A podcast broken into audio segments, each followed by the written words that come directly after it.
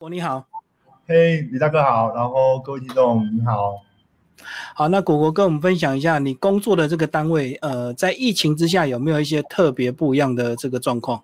嗯，首先是呃，因为我们是安置机构，那安置机构大家比较难很快有画面，那。嗯，一个比较快，然后其实也比较粗糙的讲法，安置机构就比较接近我们通常讲的育幼院，或者是有人说孤儿院，也类比较类似这样的地方。那今天会来到我们安置机构的少年或者是儿童，其实多半在先前的生命经验里面都有可能或长或短的时间遭受过严严重的虐待跟忽略。这大概是一个呃安置机构是一个什么样的地方，服务什么样的对象，它的一个基础的背景吧。嗯嗯，那我以我以前呃，因为我其实算是呃来这边工作不算长也不算短的时间，大概两年多的时间。嗯嗯，那我刚来的时候，其实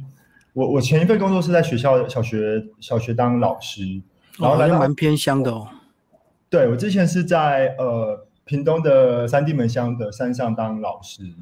嗯，然后后来来到这份工作，一开始其实我很难跟人家形容那个落差或是感受是什么，因为我们可以想，我那时候想象想到的最直观的讲法是，我觉得在学校当老师很像是在可爱动物园里面，然后在安置机构里面很像是非洲大草原，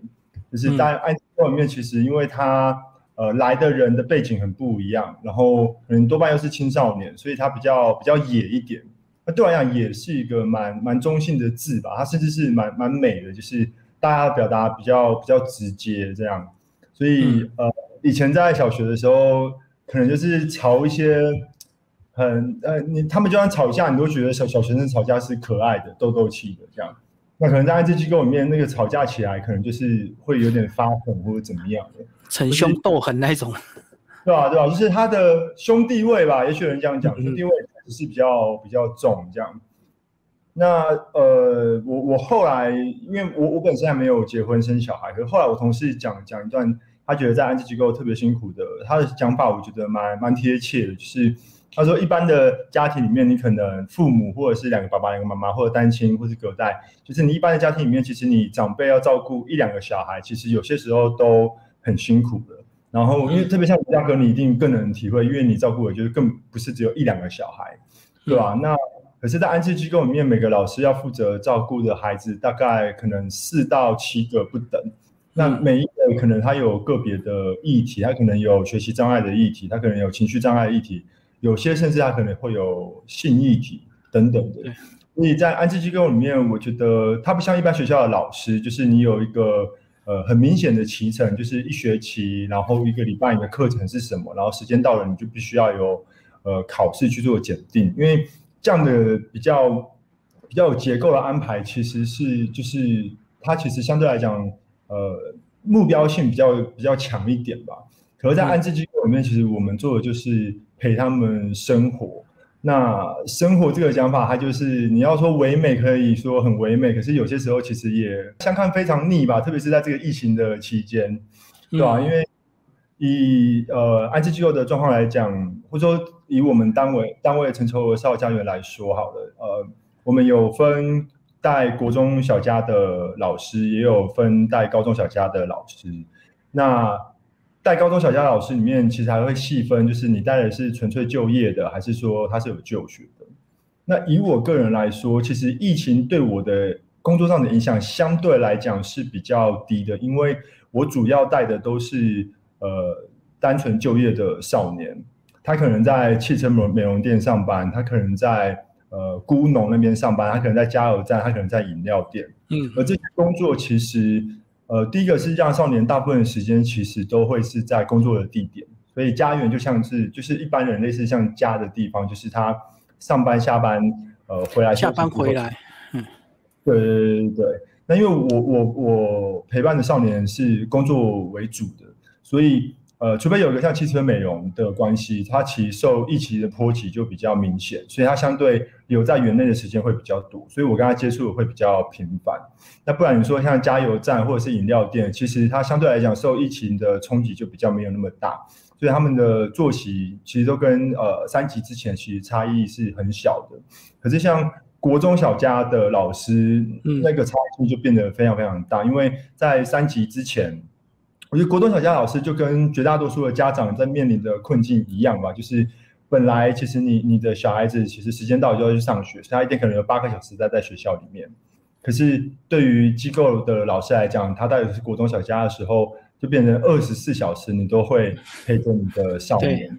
然后那个很可怕，因为因为其实在机构，你本来就就蛮常遇到的是，我可能呃这二十分二十分钟在跟你处理你今天在学校可能被误会的事情，然后同时可能有人要要我可能带他去买东西，然后可能要我有人要我教他呃教要要我教他作业，然后可能这二十分钟过了之后，好不容易有一个小小的喘喘息空间之后，就接踵而来会有别的学生，他可能有别的需求，你要很很紧密的处理，就这样的现在这样的现象，我觉得在。在国中小家的老师，或是国中国小小家的老师身上，其实很本来就很明显，对吧？那在疫情之前，那现在疫情呃三级的状况底下，那个二十四小时的相相处的张力，就就算今天都相安无事，其实就已经很很消耗、很很耗能吧，对吧？所以他们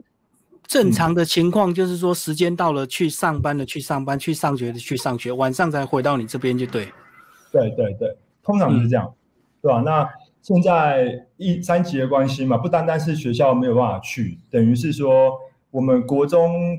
国小的少年，其实基本上是完全没有办法外出的，因为你你没有办法去逛街，你没有办法去看电影，去去做消费，所以他等于是都待在家园里面。那对我们家园来讲，相对来讲好一点的地方是。我我们家园作为安置机构，相对来讲有比较大的空间。可是我我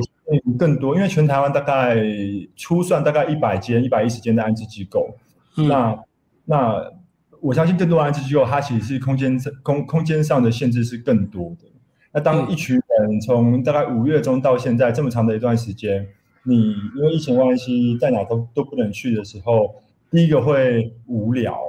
那第二个是你每天这样朝夕相处久，像少年们彼此之间朝夕相处久的，嗯，平常本来就会有摩擦的。那在疫情这段期间，可能那个摩擦的频率跟跟强度就会越高，对啊，嗯，而且这些青少年他们由于没有正常的这个本来他的生活的话，是不是相对的脾气也会变得比较暴躁？会会，因为因为这点其实特别重要。然后在现在这个季节本来又就特别明显，因为现在是夏季嘛，嗯。嗯，那像我们单位，呃，或者我相信也不止我们单位啦，就是很多安置机构其实不见得有充裕的资金装冷气。嗯嗯嗯。那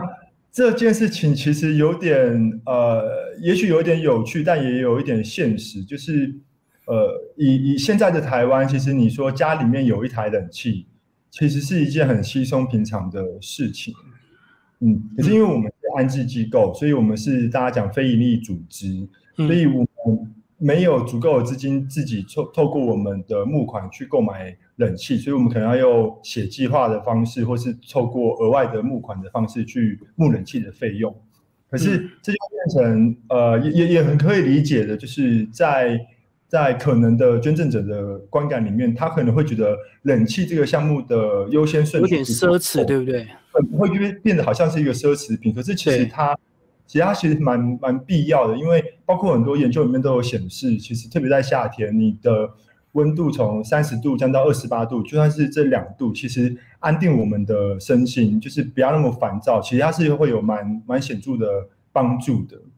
对啊，所以所以像现在这个这个季节本来就比较燥热，大家比较比较容易心浮气躁，然后再加上从三级到现在，其实大家真的都都闷坏了啦，都闷坏了。嗯，所以相对就是要等民间捐赠或者是政府的一些补助计划就对，所以它是需要等待，不是随时想买有钱就能买一样，也也没有钱可以买。对，有钱就可以买，但重点就是两个没有钱，没有那么对啊，是吧？嗯。确实，你讲的真的是，呃，现在冷气是对大家的必需品，可是对安置机构的少年来讲，有时候大家会觉得说，这样好像对他们太好，对不对？如果以捐赠者的角度来讲，对我个人来讲，我就会觉得蛮蛮吊诡，或是蛮冲突的吧。就是一方面，我我会认为，或是包括，或者说类似像我这样在安置机构里面工作的人，我相信多数的我们都会觉得，我们遇到的少年或少女，其实是因为。他原生家庭的关系可能特别辛苦，他换一个地方长大，就只是换一个地方长大而已。所以，所以我我们希望我们做到的，做到的是让他们会觉得你在这边生活不会觉得你没有次人一等。嗯嗯，特别像我自己，呃，我住过两年的育幼院，小时候，所以我我稍微更可以理解他们那个来到育幼院来来到安置机构生活的的心态吧。就像我前面提到，我多半的少年其实是工作的，那也有的是半工半读。然后我就记得有一次，我我那个少年是夜校，所以我去台中等他下课十点多的时候，然后他就急急忙忙的冲到我车里面来，就说：“哎，姑姑，待会要跟我女朋友打电话，这样。”然后他就叫我安静，就不要出声音啊，就算出声音也不要提到他是安置机构的小孩。嗯，他还是有自尊，就对。对，因为他我我印象很深刻，他跟我说，他说，因为我不想我女朋友觉得我是坏人。嗯。对吧？所以来到机构的的少年或少女，我觉得客观的描述就是你先前的生命经验确实是比较辛苦，那暂时性的，然后让你可能两年、四年或长或短的时间来到这机构生活。可在这边的生生活，理想上其实是你比别人辛苦，然后但你你不需要别人的怜悯，你也不需要别人的施舍。我们希望他们的一切的生活状态，物质上或者精神上状态，跟一般的小孩是一模一样的，对吧？那那，但那个难的部分，就就我个人一点点的经验，就会变成说，呃，因为资源很有限，那这个社会上那么多的议题，可能会有，呃，以台湾现在，比如说银发族的议题，然后可能有身心障碍者的议题，有各式各样的议题。那资源有限的情况下，其实 NGO 的大家，不管你是从事，就是你关注的是哪哪个议题，其实大家都要想办法争取资源。那那在争取资源这件事情上面，我我个人一点点的经验啊，我我觉得，坦白讲，你最容易要到资源的方式，其实是我我我粗糙的聊，一个是你打可爱牌，就是比如说啊啊，小学二年级、三年级的一个小弟弟、小妹妹啊，类似像你这样比去做代言就对。对啊，那也比如说你是打一点点的可怜牌，嗯嗯。特别去去强调这些人的身世多凄惨多凄惨的，那这方法其实这方法我觉得都很可以理解。然后有些时候其实你你也是不得不做，或是是怎么的问题，对吧？可是其实呃。作为，因为像我还是一线的呃生辅老师而已，可是我相信对于每个 NGO 的经营者来讲，这是他必须面对很辛苦的两难吧。就是我不想放放碍我照顾的人的背景，我不想放让让人家觉得他们是可怜的、是怜悯的的的的同时，其实我又需要替这些我照顾的人争取资源的时候，那我到底该怎么做？就是拿他们出来消费，又怕被人家这个过度的这个解读，就对，对啊。而且这一年多的这个疫情期间，等于大家关注的焦点都在所谓的疫苗什么时候可以打到疫苗，什么时候可以解封，大家就更没有余力去参与你们 NGO 组织的一些需求的一个部分，对不对？对啊，我相信会是会是这样子。嗯。而且果果，你在这个单位也工作两年多了，呃，那这个工作一般人都会觉得说它有一定的危险性，而且它这个非常的辛苦。那为什么你会呃愿意做到今天？嗯，我觉得其实以前你在偏乡当这个呃小学老师，其实那些小朋友又可爱又单纯，而且这个环境又天然愉快，对不对？嗯嗯。我觉得，呃，我以前参加过一个教育组织，叫为台湾而教，嗯，他就是致力在跟大家一起努力改善偏乡教育的一个 NGO。那那个为台湾而教的组织里面，它有个愿景，那愿景讲的是，呃，愿有一天，呃，在台湾不论出身，每个孩子都可以有优等的受教权，然后。当中的“不论出身”那四个字，其实对于我来讲是很、很、很、很、很、很触动我的吧。因为，因为我自己父母是呃精神分裂症，以前叫精神分裂症，现在叫视觉失调症的呃的病友嘛。那确实因为这样的一个状态，所以我我成长的经验可能跟别人不太一样。那那个很那个不一样里面，对我对现在的我来讲，呃，代表的意义，其中一个是。我很清楚、很清楚的知道，我是一个非常非常幸运的人。我是一个极端幸运的人，就是我的爸爸妈妈因为生病的关系没有办法照顾我，缺席我的呃从成长，他甚至缺席我的人生。可是我从小时候，比如说我奶奶、我爷爷、我姑妈，然后受义务教育的时候遇到的一些好老师，或者一路上支持我的朋友，这些人是我可以到现在好好活着的一个一个很重要的理由吧。而对我来讲，那个好好活着，其实是我有选择的能力，我有能力去选择我想要做的事情。嗯，所以那个无论出身，对于我来讲，它一方面是其实没有人可以选择自己的出身，有些人就是活在呃生在物质条件比较好的家庭，但但说物质条件好的家庭是不是代表你未来发展一定比较好？也许那又是另外一个议题。但呃，没有人可以选择自己的出身是是真实的。然后的同时，我又我我又在自己的生命经验体会到自己的幸运，所以我会希望。呃，我希望我我一起工作的对象，我的我的少年或者孩子是是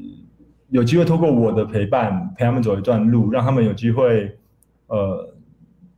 更有力量吧，就是做他想要做的选择。所以对你来讲是有点在回馈跟感恩你过去曾也曾经待过这样的类似的一个这个生活环境吗？就是讲讲感恩有点太。对，对我个人来讲，哎，就是回馈或感恩，我觉得太太矫情了，是不是？对对，因为太 gay 白了。但确实就是想要好好跟他们走一段吧。对，那那因为我的少年大家都知道我的以前的呃成长的故事，那这个东西其实可以让我跟他们呃相对来讲，其实彼此的心是比较接近的。嗯，对对。好，最后果果，我们来聊你这个前阵子上台北的一些动态。你也参加了这个甄选，也也也有参加团队，然后也有有学到什么特别的可以分享的吗？我我觉得我当初去参加呃《谁与争锋》这个说话前的比赛节目，其实蛮蛮回应刚刚李大哥在问说，我我这个工作的难到底它难在哪里？我刚好昨天也跟我几个同事在聊，其实我我我我我会觉得。我们工作其实大概为了几个东西，为了一个是为了钱，对不对？或多或少的钱。第二个是你可以说它是名利，你可以说它是一种肯定。大大概这两个是各占一类。然后第三个大概就是一个意义感吧，就是希望我们的工作是有意义的。那对于像我这样的 NGO 的工作者来讲，其实很显然的，在钱跟肯定或是名利这些事情上面，其实你如果主要追求是这些，你不会来做这件事情。是啊，嗯，所以意义感就变得很重要，但但那个意义感又又会，因为可能我短短的可能呃四五年的工作经验里面，大概都是在教教育的圈子里面，所以你就很常听到，比如说呃，大家会这样讲啊，我是呃我我我作为一个教育工作者，你是呃种下一棵苗，可是结果你不一定要看到，理想上是这样，然后这也是很重要的提醒，就是我。我的出现，就孩子没有必要为了我想要当一个好老师，为了成就我的欲望、我的需求，而照我要的样子或是速度成长。我觉得确实是这样，然后或是他的改变，其实要有很多天时地利人和的配合。所以也许我不是那个人，然后也许这不是对的时间。其实这些道理都，我觉得我们都可以体会，都可以理解。然后最恨最恨的是，我宁愿我不要懂，我不要理解，因为。当我们每天每天跟少年人在相处的时候，然后你其实，你你也许跟他相处两年，其实也也也也许有些时候你要很努力很努力的才可以找到他那么一点点的进步的时候，呃，其实我觉得多少会质疑自己工作上的价值到底是什么。其实那个有点吊诡，就是一方面你知道你不应该对他们的期待。对，最好有人这样讲，就有人说最好的陪伴是不带期待的，我完全认同。可是的同时，那那特别我们工作的对象，这些少年又是特别辛苦、特别有故事的人的时候，其实其实他需要成长的呃经历的波折吧，其实就更也许更剧烈，然后也许他成长的呃的幅度会更缓慢。那在这个过程里面，我怎么安顿好我自己啊？我觉得这是我短短的工作经验里面一个，还就是我觉得那也许会是一个一一辈子的功课吧。就是当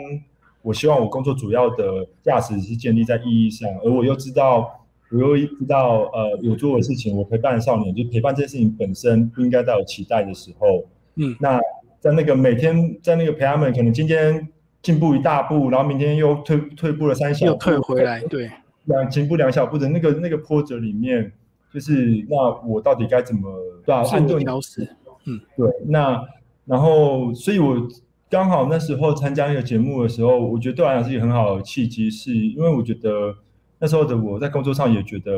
也有点有觉得有点累了，有点困顿，就对，有点困顿，这是一个，所以所以你。去那个节目比赛，其实对我来讲就是有机会接触到不同领域的人，所以一个是说我的困顿，然后我知道我需要有一种就是多的资资呃多的元素刺激的感觉，然后第二个其实更重要的原因是因为因为我自己刚好对于视觉失调这个议题或是安置机构的这个议题相对来讲有多一点点的了解跟体会，然后我觉得。也也也很希望有不同的形式，可以就是利用那那个舞台那那样子的形式去宣传，就对，对，去去去去宣传这件事情，所以那时候就有去参加。可是我觉得你可能感受到你有点这个不习惯，对不对？因为毕竟在一个商业的舞台，它需要一个丰富的语言、肢体，然后流利的口才，甚至还要有一些包装。我觉得你有点格格不入，哎。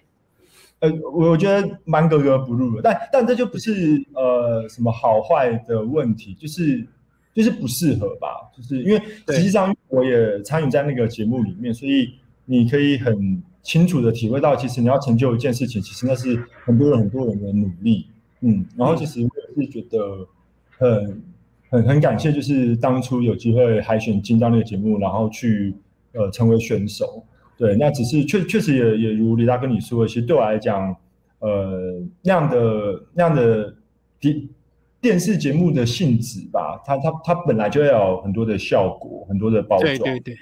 对，那本来就是这样，所以比较像是比较像是我一个没有完全搞清楚状况的人，就是误闯到了一个误误打误撞就进去，可是你你那时候海选被选上，你不会很讶异吗？因为其实参加海选的人好像还蛮多的，对不对？对，我觉得讶异是不会，因为我觉得我选我会选上是，我我坦白讲，我我会觉得是必然。但让我觉得必然的原因，不是你文国是多了不起，而单单只是因为相形之下，你确实有一个比较猎奇的过去吧。我这个人的父母是精神分裂症，或是是跟相形之下，你可能有一个比较呃看起来不太一样的外表。所以，所以呃。其实我本来就觉得我会就是进到呃比赛选手的名单，的同时我也很清楚那个原因不是因为我多特别，而是因为我们的社会背景，对对对，我们的社会对于我的背景，就是跟视觉失调有关的背景，这个暗机构有关的背景，其实不单单只是陌生，甚至有一点点偏偏见吧。所以我觉得有点是利用了这个这个呃。这个现实的状况，然后有机会进到里面，然后用我的方式在或大或小的呃范围里面去去分享吧。不过我觉得至少有参与就有学习啊。像我们局外的，我们来看我们的那个感受度，跟你这个实际这个参与讨论过的人那种，你回头再来看节目，你的感受就更强烈，对不对？对啊，对啊，就是我觉得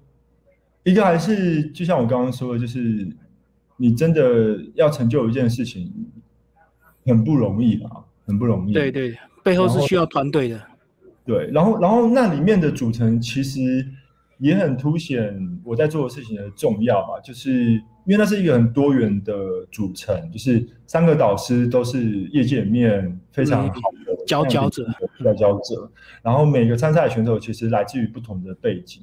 那那里面。那那那这样的这样的组成，其实其实真的很凸显凸显呃教育单位所欠缺的，因为其实教育单位不管是一般的学校里面，或是像我这样的安置机构，其实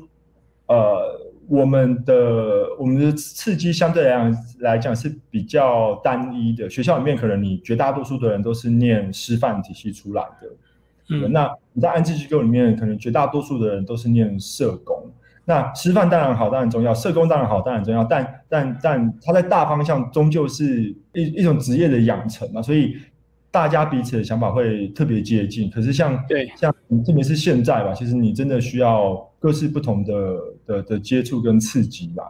对吧？所以其实这这一点，我我事后想起来也觉得是当初可以预期，就是你知道会去上上上那个节目的人，多半跟我的。背景或是跟我的风格啊什么很不一样，可是你也是进到那里面之后，你才可以体会到那个不一样其实是珍贵的。